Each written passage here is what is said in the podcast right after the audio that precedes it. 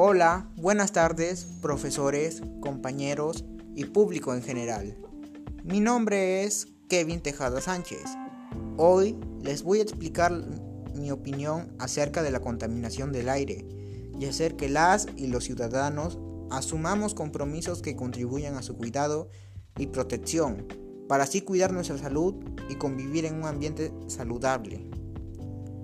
Como todos sabemos, la contaminación del aire ha afectado a muchas personas con enfermedades respiratorias, pulmonares, cardíacas y cerebrovasculares.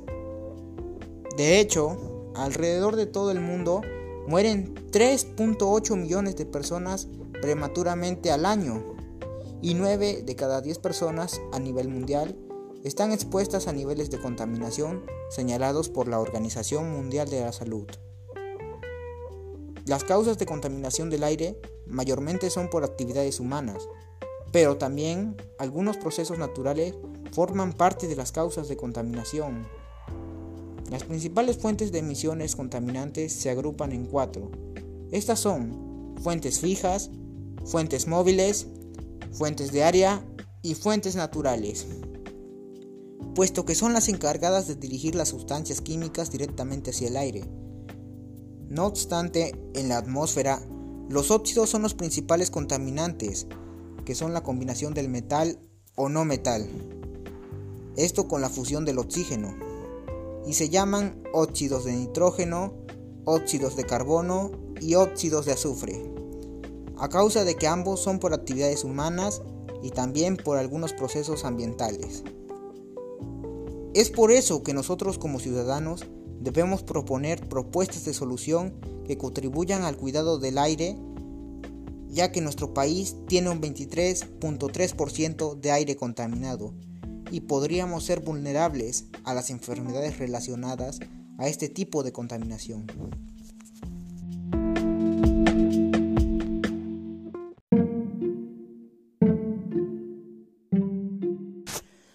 En deducción, el ser humano es el principal causante de la contaminación del aire, al quemar basura, combustibles fósiles, fumigación de cultivos, el arrojo de residuos sólidos, el uso de transportes, las fábricas industriales y el uso de energía no renovable, infectando el aire y contaminándolo aún más. Pero en realidad, yo sustento que no toda la contaminación del aire proviene de la actividad humana porque las erupciones volcánicas, las tormentas de polvo y otros procesos naturales también son emisores de contaminación del aire. Los contaminantes del aire se clasifican en dos, contaminante primario y contaminante secundario. El contaminante primario consiste en emitir las sustancias químicas directamente hacia la atmósfera, por una fuente de emisión determinada, mientras que el contaminante secundario resulta la combinación de sustancias con la atmósfera, entre contaminantes primarios y otras sustancias químicas. Las fuentes de emisión pueden agruparse en cuatro categorías principales, que son las fuentes fijas, las fuentes móviles, las fuentes de área y las fuentes naturales. Las fuentes fijas son fuentes de emisión que no se trasladan y se mantienen en un solo lugar, como las chimeneas industriales y las fogatas. Las fuentes móviles emiten las sustancias que pueden trasladarse con facilidad, emitiendo gases contaminantes durante su recorrido. Estos son los automóviles, camiones, aviones, motos y otros transportes con humo contaminante. Las fuentes de área consisten en incluir una o varias actividades distribuidas en un solo lugar. Y las fuentes naturales son aquellas que no provienen directamente de actividades humanas que son emitidas por los fenómenos, como la emisión de dióxido de carbono por los bosques o cultivos, u otros gases que se emiten en los volcanes, manantiales de aguas sulfurosas, etc.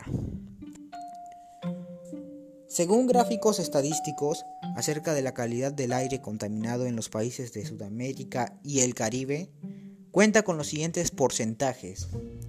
Perú con 23.3, Chile 22.6, Guatemala 20.2, México 20.0, Brasil 15.9, Colombia 14.6, Argentina 14.6, Costa Rica 10.4, Puerto Rico 10.2, Ecuador 8.6, Virgens Islands 3.5 y Bahamas 3.3. En conclusión, el país con más calidad de aire contaminado es Perú, con un porcentaje de 23.3%. Si bien es cierto, se habían reportado 3.8 millones de muertes prematuras debido a la contaminación del aire doméstico en los hogares que padecieron de enfermedades relacionadas a este tipo de contaminación. El 18 de muertes se deben a accidentes cerebrovasculares, el 27% a cardiopatías isquémicas, el 20% a las enfermedades pulmonares, el 8% al cáncer pulmonar y el 27% a la neumonía. A continuación les explicaré mis propuestas de solución ante el problema de la contaminación del aire. Optemos por usar transportes no contaminantes como la bicicleta o simplemente caminar. De esta manera podremos no expulsar humo contaminante y ejercitar nuestra salud física. No quemar basura. Al no quemar residuos sólidos evita esparcir un mal olor directamente hacia el aire y la atmósfera. También las personas pueden respirar libremente sin sufrir enfermedades. Reciclar los residuos reutilizables y no arrojarlos a los ambientes. Al reutilizar aquellos residuos y no botarlos, pueden convertirse en objetos útiles que nos ayuden en nuestra vida cotidiana. Sembrar más plantas que purifiquen el aire respirable. Al sembrar más plantas con su aire respirable puede eliminar los malos olores del aire contaminado y purificar un ambiente saludable. Usar el transporte público en lugar del transporte particular. Usar el transporte público es mejor que no expulsar mucho humo al aire y evitar, que esté muy contaminado. Darle mantenimiento a los artefactos eléctricos y optar por energía renovable. Al darle un uso adecuado a los, a los electrodomésticos, ayuda a no contaminar tanto el medio ambiente y al usar energía renovable lo beneficia y no lo contamina. Evitar uso de querosenos o combustibles fósiles en exceso. Al evitar esto contribuye no solo al cuidado del aire, sino también a que las personas no lleguen a enfermarse de aquellas enfermedades relacionadas a la contaminación del aire. Evitar usar excesivamente venenos fumigantes para plantas. Ah, de esta manera no llegaríamos a dañar tanto el aire como la capa de ozono, contribuyendo a su cuidado y nuestra salud. Hacer ejercicio todos los días mínimo 30 minutos. Esto fortalecerá el sistema inmunológico y reforzará las defensas para no padecer las enfermedades de la contaminación del aire. Hacer campañas de limpieza y desinfección. Podemos agruparnos como población, limpiando y usando mascarilla las áreas contaminadas por los residuos sólidos y también sembraremos más plantas para así purificar ese aire contaminado. En la atmósfera, los óxidos son los principales contaminantes que resultan en la combinación de metal o no metal con el oxígeno que se encuentra ubicado en la atmósfera. Existen tres tipos de óxidos que son óxidos de nitrógeno, que son compuestos gaseosos formados por la combinación de oxígeno y nitrógeno. Su, obtención es por la quema de maderas y combustibles fósiles, como gasolina, carbón y gas natural. Los óxidos de carbono también son compuestos gaseosos, pero están formados por la combinación de oxígeno y carbono y las instalaciones de tratamiento y distribución de combustibles fósiles. Y por último tenemos los óxidos de azufre, que son los gases generados por la combinación del azufre con el oxígeno. Estos se producen durante la combustión de compuestos azufrados y la quema de combustibles, como la gasolina y el petróleo.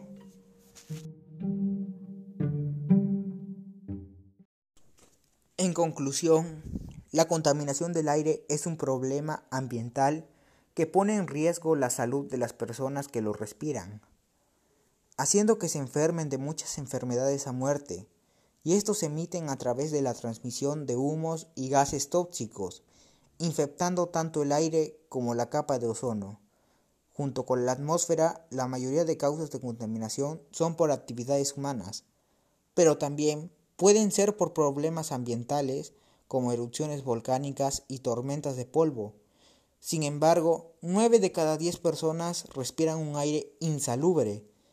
Debemos tener mucho cuidado porque la contaminación del aire es un asesino invisible que puede estar buscando sus siguientes víctimas para enfermarlas y luego hacer que esperen la muerte.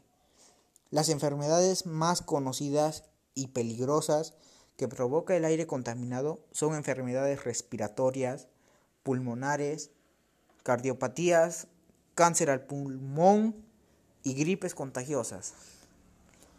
Es por esta razón que nosotros debemos proponer propuestas de solución que contribuyan al cuidado y protección del aire y de todo el medio ambiente, debido a que sólo así podremos convivir en un planeta saludable y libre de contaminación. Algo más que debemos tener en cuenta para la disminución del aire contaminado es el autoestima y el bienestar emocional, porque se caracterizan por el ánimo en el cual nos damos cuenta de nuestras acciones, para hacer frente y enfrentar los obstáculos y adversidades de la vida, como lo es la contaminación del aire y del medio ambiente. Además, nos permitirá tener la capacidad de contribución al bien común y convivir en un ambiente saludable y armonioso.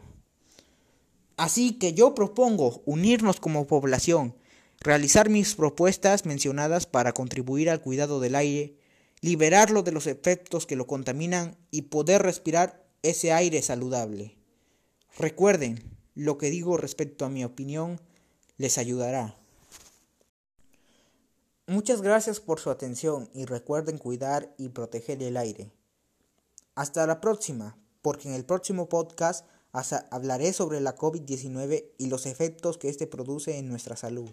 Cuídense y hasta luego.